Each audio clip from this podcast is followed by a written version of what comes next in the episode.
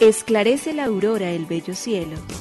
Otro día de vida que nos das, oh tierno Padre que en el cielo estás. A esta hora, unamos nuestros corazones en alabanza al Señor, Creador de todo cuanto existe. Compartamos el Evangelio. Reflexionemos en su palabra. Esto es, Esclarece la Aurora, con el Padre Antonio Ramírez. Bienvenidos.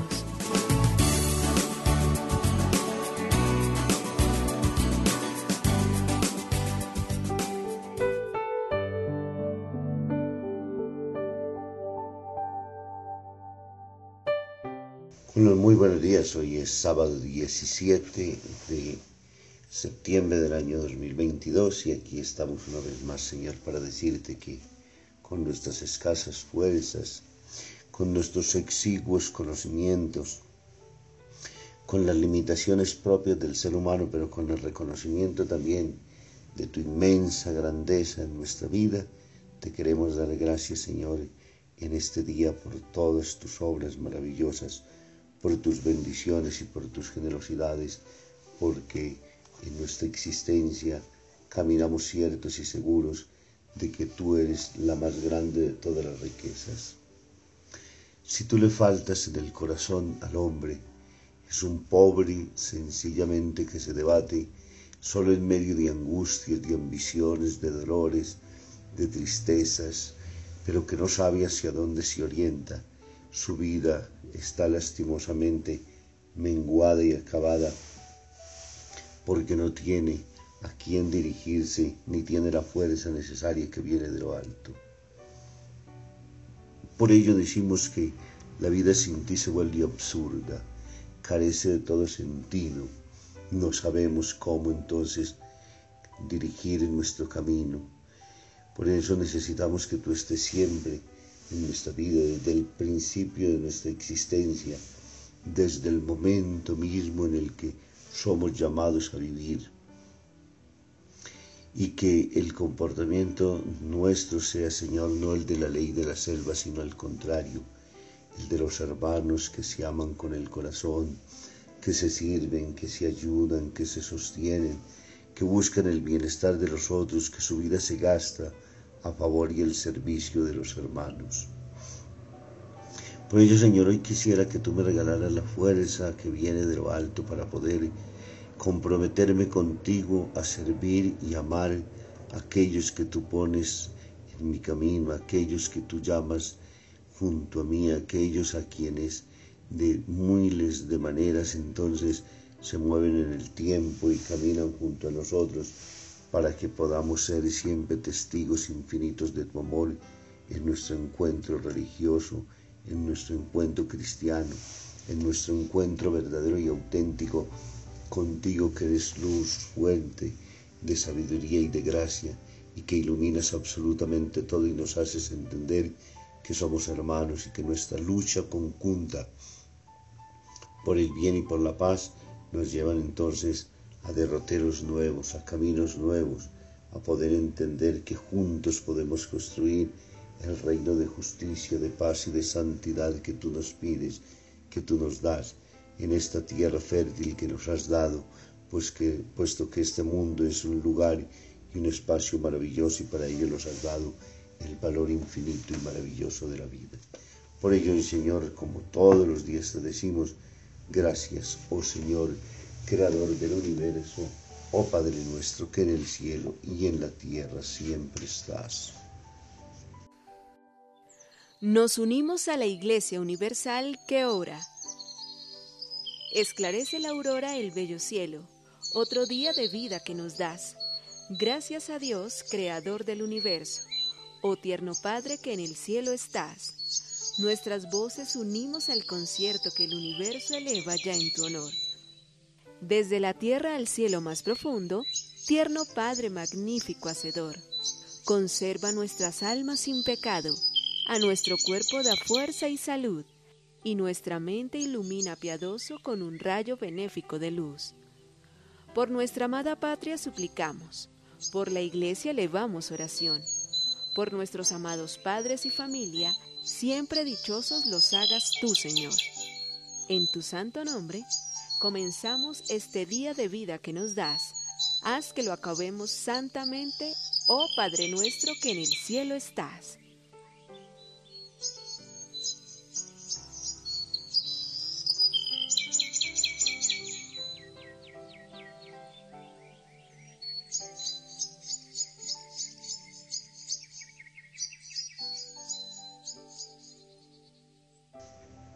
El camino.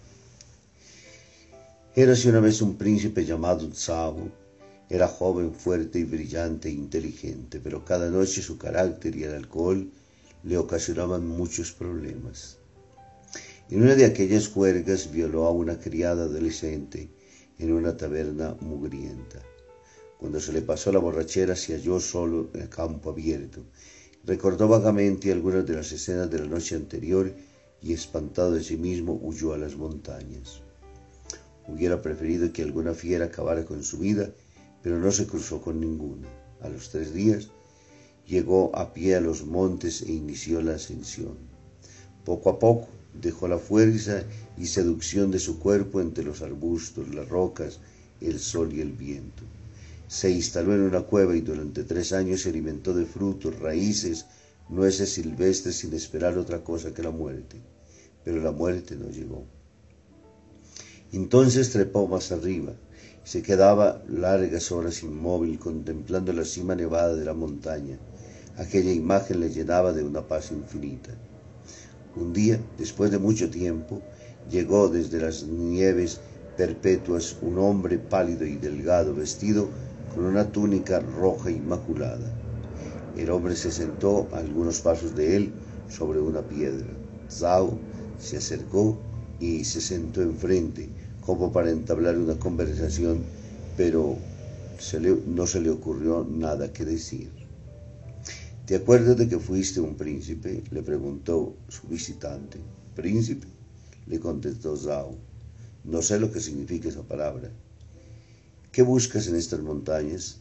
Nada, respondió Zhao. Sigo mi camino.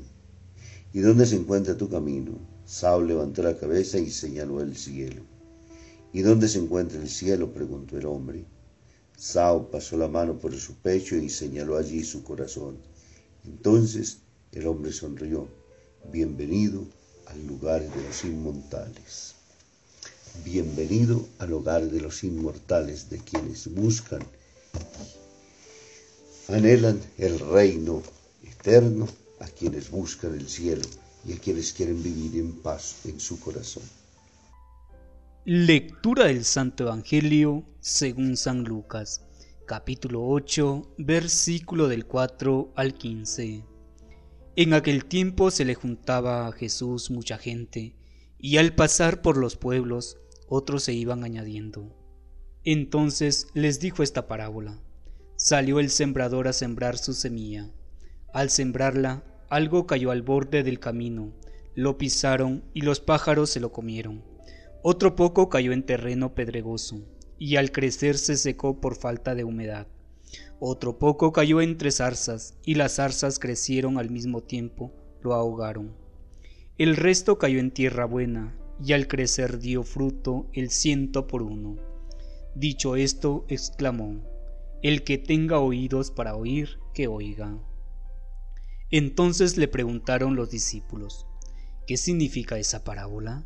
Él les respondió, A ustedes se les ha concedido conocer los secretos del reino de Dios, a los demás solo en parábolas, para que viendo no vean y oyendo no entiendan. El sentido de la parábola es este. La semilla es la palabra de Dios. Los del borde del camino son los que escuchan, pero luego viene el diablo y se lleva la palabra de sus corazones, para que no crean y se salven. Los del terreno pedregoso son los que al escucharla reciben la palabra con alegría, pero no tienen raíz. Son los que por algún tiempo creen, pero en el momento de la prueba fallan. Los que cayó entre zarzas son los que escuchan, pero con los afanes y riquezas y placeres de la vida se van ahogando y no maduran.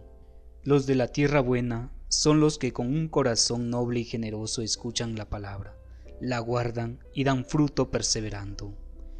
Palabra del Señor. Gloria a ti, Señor Jesús. Lucas en el capítulo 8, versículos del 4 al 15, hoy nos coloca entonces frente a Jesús que en su caminar hoy entonces le dirige a sus oyentes una parábola. Salió el sembrador a sembrar la semilla. Y cuenta entonces de esta misma como parte de la semilla que hay en el camino, pisoteada, otra es, se la comen las aves, otra parte cae en pedregal, apenas nace se seca por falta de humedad, otra cae entre zarzas que la ahogaron al crecer y otra parte cayó en tierra buena. Lo primero que tenemos que entender es que Jesús describe los diferentes terrenos, corazones, como decíamos ahora, donde se siembra indudablemente entonces el valor de la palabra y en la palabra entonces la búsqueda concretamente de las obras. ¿Qué es profundamente llamativo de esta parábola? Que el sembrador no se cansa de sembrar, no hace selección de terrenos, hubiera dicho, aquí hay una tierra buena, una tierra que realmente acoge, una tierra que realmente responde, una tierra que habiendo sido arada y abonada, puedo esperar una profundísima y buena cosecha. No. En todos los terrenos quiere sembrar. Dios no permite justamente en la vida que ninguno se quede sin el anuncio de la escucha de la palabra, sin el valor inquietante interno de buscar siempre el cielo y de querer recomponer su corazón para obrar siempre bien, para pensar rectamente. No, todos somos destinatarios. Dios quiere que todos los hombres se salven y lleguen al pleno conocimiento de la verdad. Una vez sembrada la, semilla de la palabra, el corazón nuestro que se constituye en el terreno, porque hay necesidad para coger la palabra, convertirnos intelectual y desde el punto de vista del corazón, cambiar mente y corazón para poder acoger la palabra, es la primera condición. Sin esa no es posible absolutamente ninguna otra cosa. Y por ello entonces somos nosotros los que obligatoriamente a la palabra al mensaje recibido, al querer y a la voluntad de Dios, somos quienes damos la respuesta. Y por ello los diferentes terrenos. Por ello encontramos zarzas, por ello encontramos rocas, por ello encontramos caminos, tierras duras donde no puede germinar semilla, tierras ahogadas lastimosamente por miles de preocupaciones externas que no dan tiempo. Después nos convertimos eso es un cuento sencillamente pensado para niños inocentes que todavía no han abierto los ojos al mundo. Este mundo es material, aquí no hay sino que conseguir plata, aquí no hay sino que disfrutar. Nuestra vida tiene que ser pasión, gozo, y para poder disfrutar necesitamos tener dinero. Trabajemos y consigamos, y con ello entonces invirtamos en el resto de los demás seres. Solamente para poder satisfacer nuestra ansia de poder, nuestro deseo de poder llenarnos de cosas materiales, pero a la vez también de proporcionarnos solo y exclusivamente placer. Y así nos vamos perdiendo del mundo. Así nos vamos destruyendo a nosotros mismos, porque somos imagen de Dios, obra creada por Él, y estamos llamados indudablemente a ser parte de aquellos que vivirán eternamente en el reino de los cielos de aquellos que encontrarán luz y paz junto a Él y para siempre. Que nos bendiga el Padre, el Hijo y el Espíritu Santo. Muy feliz día para todos.